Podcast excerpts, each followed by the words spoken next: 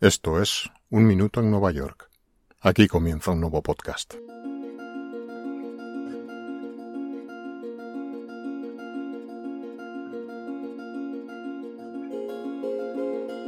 Mientras se navega cotidianamente por las aguas del East River, ese familiar estrecho marítimo que separa por el este la isla de Manhattan de Long Island con sus costas de Brooklyn y Queens, algo que en los últimos años y merced a la movilidad por agua que nos ha proporcionado las líneas del New York Ferry, no es difícil reparar en un área del borough de Brooklyn, ubicada en el tramo situado entre los puentes de Manhattan y Williamsburg, que nos sugiere los vestigios de un gran antiguo complejo industrial, hoy ya prácticamente en desuso como tal, pero que todavía mantiene la morfología de lo que fue un día una de las piezas fundamentales de la producción naval del Estado de Nueva York y de los propios Estados Unidos.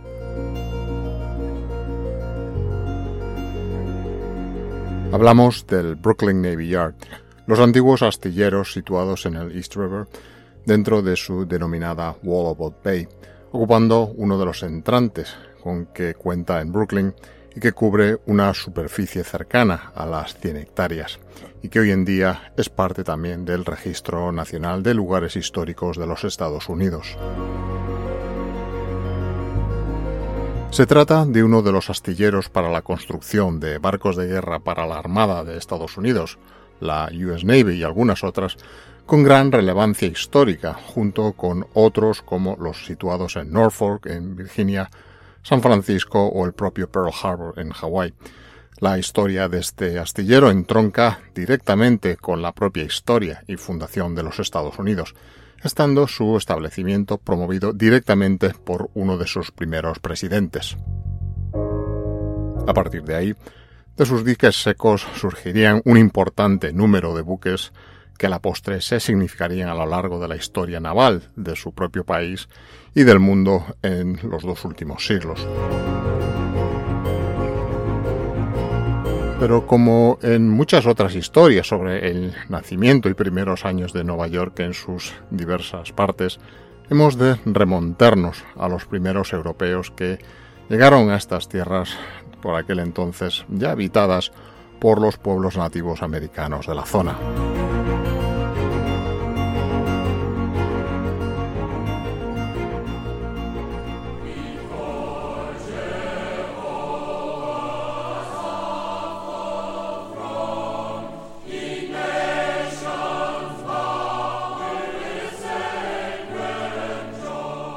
En 1637, y como parte de los esfuerzos colonizadores holandeses, el colono Jansen de Rapelje, un balón belga, compra 333 acres, unas 136 hectáreas, de tierra formados principalmente por ciénegas y marismas en, aquí en Wallabout Bay, a la tribu de los Lenape. En este lugar establecería su propia granja y sus cultivos, aceptándose que el nombre hoy otorgado a la zona de Wallabout Bay procede del gentilicio balón merced a su primer pionero europeo. En el periodo entre 1776 y 1783, la ocupación británica de la ciudad de Nueva York es determinante dentro del proceso de la Revolución Americana.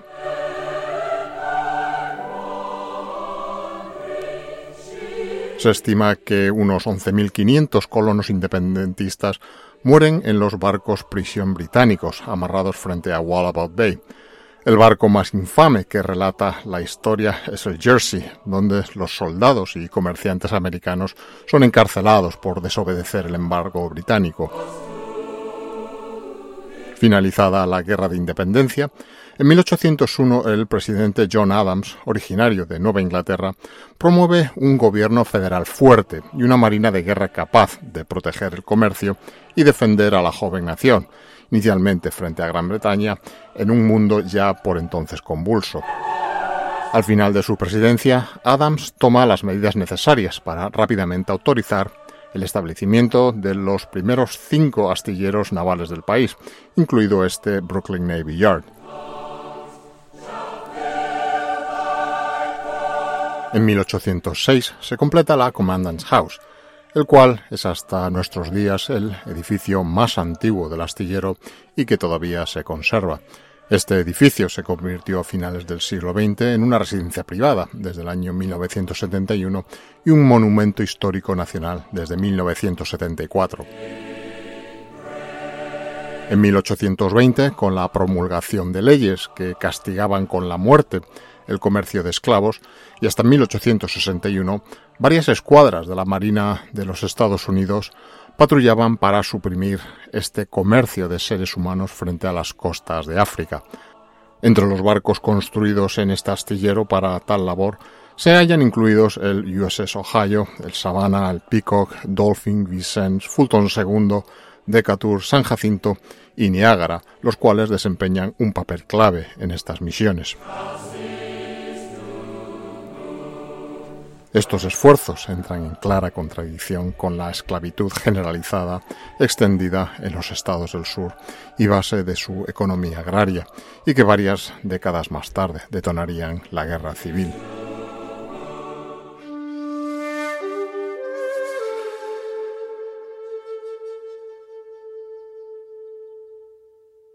En 1833, el comodoro Matthew C. Perry conocido, entre otras cosas, por su expedición a Japón con los llamados barcos negros, forzando la apertura de este país oriental al comercio, es actor clave en la fundación del Naval Museum, el precursor de la Academia Naval de Estados Unidos.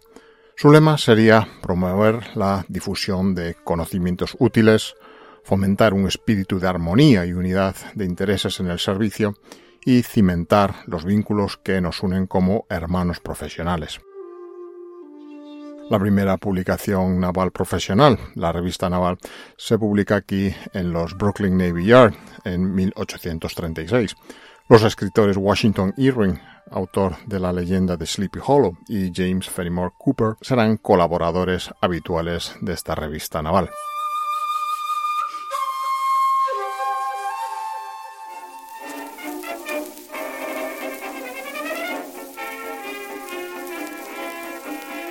1837, el barco de vapor con ruedas propulsoras laterales y nueve cañones, el Fulton II, se vota como el primer buque de guerra de vapor estadounidense asignado al servicio marítimo. En la década entre 1841 y 1851, el gobierno construirá su tercer dique seco de granito, utilizando para ello un martinete de vapor, por primera vez en los Estados Unidos. En 1852, y profundamente comprometido con la mejora de la atención médica, el joven cirujano naval E.R. Squibb busca ser asignado al Hospital Naval, donde se perfeccionará la fabricación de éter anestésico. Más tarde, en 1857, fundará su propia empresa farmacéutica fuera del astillero ya, que posteriormente proporcionaría la mayoría de los suministros médicos para el ejército de la Unión durante la Guerra Civil. En 1857, el USS Niagara, construido en este yard, y el británico HMS Agamemnon se encontrarán en el medio del Océano Atlántico para atender el primer cable telegráfico submarino, ese 5 de agosto, ese mismo año, la reina Victoria transmite el primer mensaje telegráfico en código Morse a los Estados Unidos. En 1862, el USS Monitor, el primer buque de guerra corazado encargado por la Union Navy, está siendo equipado en Brooklyn después de ser construido en el Continental Shipyard de Greenpoint, muy cerca de este Brooklyn Navy Yard. La batalla de Hampton Roads entre el Monitor y el confederado CSS Virginia marcará la primera batalla naval entre dos buques de guerra blindados.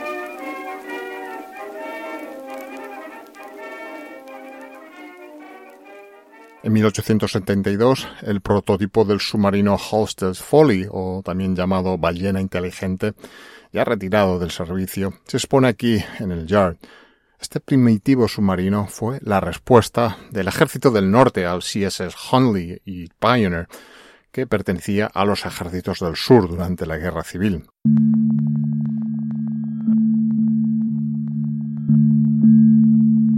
Entrando ya en 1889, La botadura en estos astilleros del buque USS Maine inicia la era del acorazado para la Armada de Estados Unidos. Cuando nueve años después se produce el polémico y hasta hoy controvertido incidente de su voladura en el puerto de La Habana, calificado por muchos historiadores como un ataque de falsa bandera, se activa la espoleta de la guerra hispanoamericana, con el incendiario grito de guerra Recuerden el Maine, acunado por los magnates de la prensa William Randolph Hearst y Joseph Pulitzer. Pero en un plano ya menos bélico y entroncando con el siglo de las comunicaciones a distancia que empezaba por entonces, en 1907 la cantante de ópera Eugenia Farrar canta la primera canción transmitida por radio inalámbrica. La canción llamada I Love You Truly se transmite para probar los radioteléfonos de arco del Dr. Lee DeForest, a bordo del USS Dolphin, atracado en el mismo yard. Entre 1907 y 1909, el USS Connecticut, construido en el yard, sirve como buque insignia de la gran flota blanca del presidente Theodore Roosevelt. 26 embarcaciones que navegarían por el mundo en una gira de dos años que marca el comienzo de los Estados Unidos como aspirante a ser una potencia mundial en el siglo XX. En 1915, el USS Arizona, el barco más grande de la Armada, se vota durante la Primera Guerra Mundial, pero no llegará a jugar un papel determinante en el conflicto.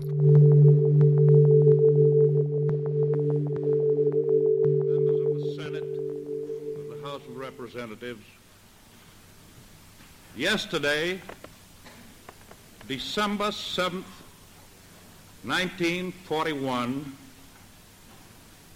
a date which will live in infamy.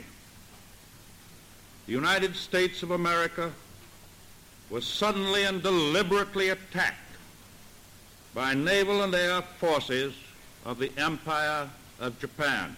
Unas décadas más tarde, en la mañana del domingo 7 de diciembre de 1941, el denominado por el presidente Franklin Delano Roosevelt como Día de la Infamia, una bomba lanzada desde un avión japonés detona el cargador de municiones de proa, provocando una masiva explosión a bordo, y el barco se hunde en menos de 10 minutos, llevando a la muerte a 1.177 hombres. El barco, construido aquí en Nueva York, y desde entonces hundido, todavía permanece bajo las aguas en Hawái, constituyendo el memorial del USS Arizona en la bahía de Pearl Harbor.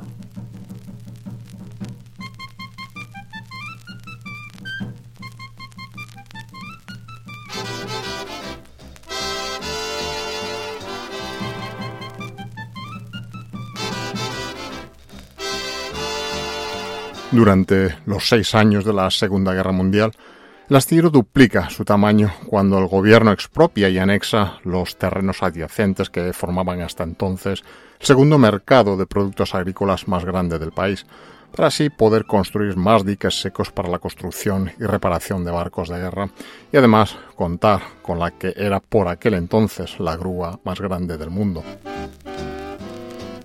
La población de los barrios limítrofes en Brooklyn se dispara a medida que la administración del astillero aumenta la fuerza laboral a más de 70.000 empleados. Las mujeres son contratadas por primera vez en el astillero para trabajar como personal mecánico y técnico. Antes de la Segunda Guerra Mundial, las mujeres ya trabajaban en el Brooklyn Navy Yard en calidad de oficinistas. En 1944, con la mayoría de hombres en edad militar sirviendo en los diversos frentes, se abrieron puestos para soldadores, remachadores, instaladores de tuberías y delineantes, y las mujeres encontraron trabajo en estos puestos relacionados con esos oficios por primera vez. Para muchas mujeres recién salidas de la escuela y deseosas de ayudar en el esfuerzo de guerra, esta sería a la postre la única vez que trabajarían fuera de su casa. La Segunda Guerra Mundial terminaría también con un barco construido en los Brooklyn Navy Yard como protagonista y escenario a la vez. Sería el 2 de septiembre de 1945 cuando Japón firma su rendición incondicional a bordo del USS Missouri, también conocido como Mighty Missouri, fondeado en la bahía de Tokio.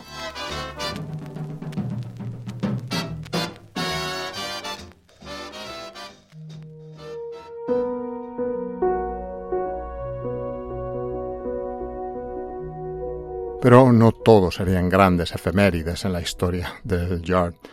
En 1960, cuando una plataforma montacargas accidentalmente perfora un tanque de combustible del portaaviones USS Constellation durante su construcción, el combustible se derramará sobre los soldadores que trabajaban bajo cubierta, provocando un voraz incendio que se cobra 50 vidas y deja 323 heridos.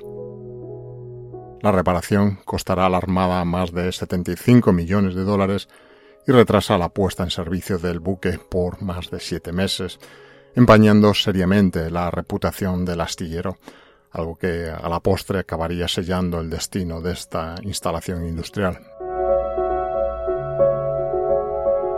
El secretario de Defensa, Robert McNamara, en 1966 decretará el cierre definitivo, junto con otras 90 bases e instalaciones militares. En el momento de su cierre, el Brooklyn Navy Yard empleaba a más de 9.000 trabajadores, siendo la planta industrial continuamente activa más antigua del estado de Nueva York.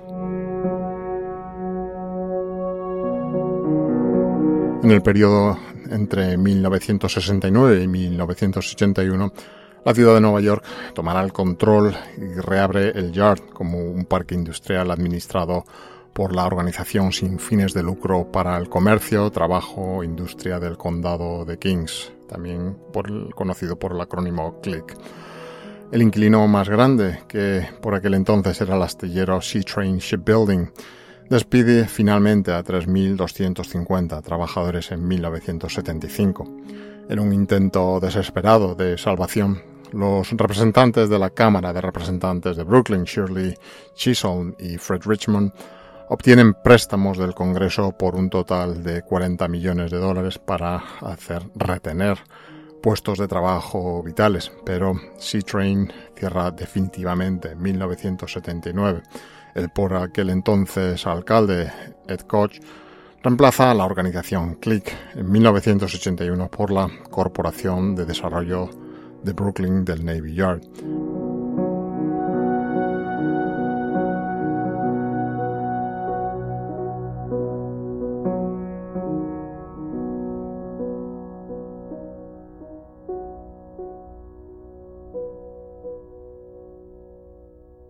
Tras los cierres de dos importantes inquilinos marítimos la catastrófica pérdida de puestos de trabajo resultante, la administración del parque industrial comienza a diversificar su base de inquilinos.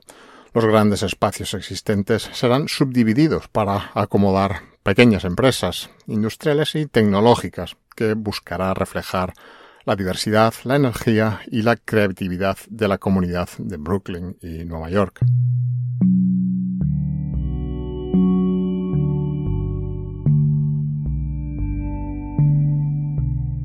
En 1998, esta diversificación conduce a una ocupación del 98%, con más de 200 pequeñas y medianas empresas que emplea a más de 3.000 personas. Se amplía el centro de empleo, se establece un programa de formación juvenil para los veranos y se lanza un servicio de transporte al metro para brindar un mejor acceso y fomentar el uso del transporte público.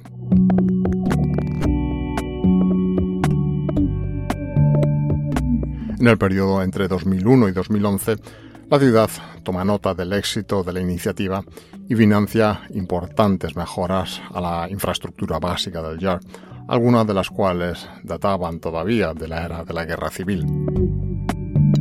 El número de empresas asentadas aumenta a 275 con casi 6.000 empleados. Los gestores emprenden iniciativas de sostenibilidad para apoyar a un grupo de fabricantes ecológicos en rápido crecimiento, 2004 marcará un importante hito en la historia reciente. Steiner Studios abre en el Yard. La instalación de más de 29.000 metros cuadrados es el complejo de estudios audiovisuales más grande y sofisticado fuera de Hollywood. cuenta con cinco estudios de sonido e instalaciones de producción de cine y televisión de última generación. En 2010, Steiner Studios duplica su tamaño y construye cinco nuevos estudios de sonido y reutiliza el antiguo laboratorio de ciencias aplicadas de la Marina. Una asociación con el Brooklyn College funda la primera escuela de cine abierta del país en un estudio en activo. En 2018 se abre el emblemático y nuevo edificio 92, que cuenta con un centro de exposiciones de visitantes y de formación para el empleo, para dar apoyo a los inquilinos empresariales del Brooklyn Navy Yard, brindar mejores servicios de colocación laboral para la comunidad y celebrar la rica historia de este enclave de Brooklyn. La construcción también se completa con un centro de fabricación ecológica de 23.000 metros cuadrados el invernadero Dougal, de más de 3.000 metros cuadrados, y la granja en azotea más grande del país, llamada la Brooklyn Ranch.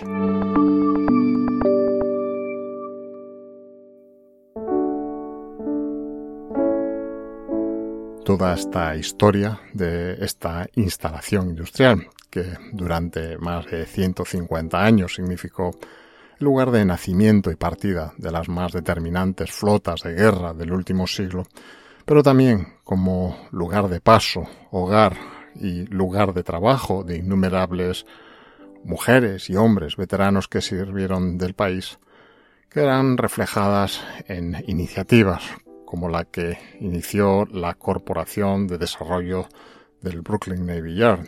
Es el llamado Brooklyn Navy Yard Oral History Project, que es parte del Homefront Project, una iniciativa para preservar y compartir entrevistas sonoras con mujeres y hombres civiles que experimentaron desde las líneas de montaje de fábricas y astilleros los avatares de la Segunda Guerra Mundial. And what does it mean exactly to make a template from a blueprint? You have to you figure out how, how long it is, length, width, and then you have to find out. You have to also imprint on the template all the information that you've read, which is a bulkhead goes here, a, a, a, a chuck here, this is line.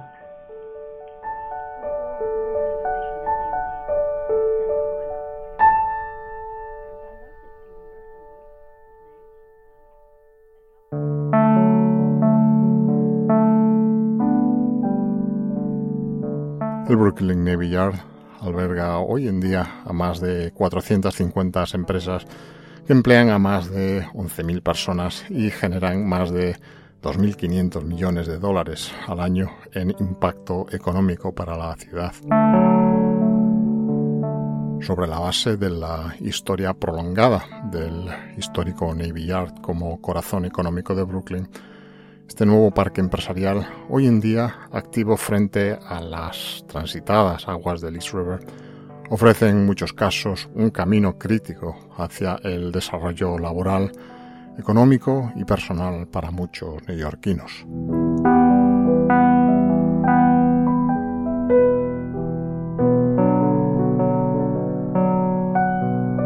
Un Minuto en Nueva York es un podcast escrito y producido en Nueva York que te trae una selección de retazos de su historia, costumbres, personajes y arquitectura, contadas desde un punto de vista personal, subjetivo y no siempre riguroso. El podcast está disponible para ser escuchado o suscribirte a él en las principales plataformas de publicación de podcast y además es emitido periódicamente como parte de la programación de radioviajera.com.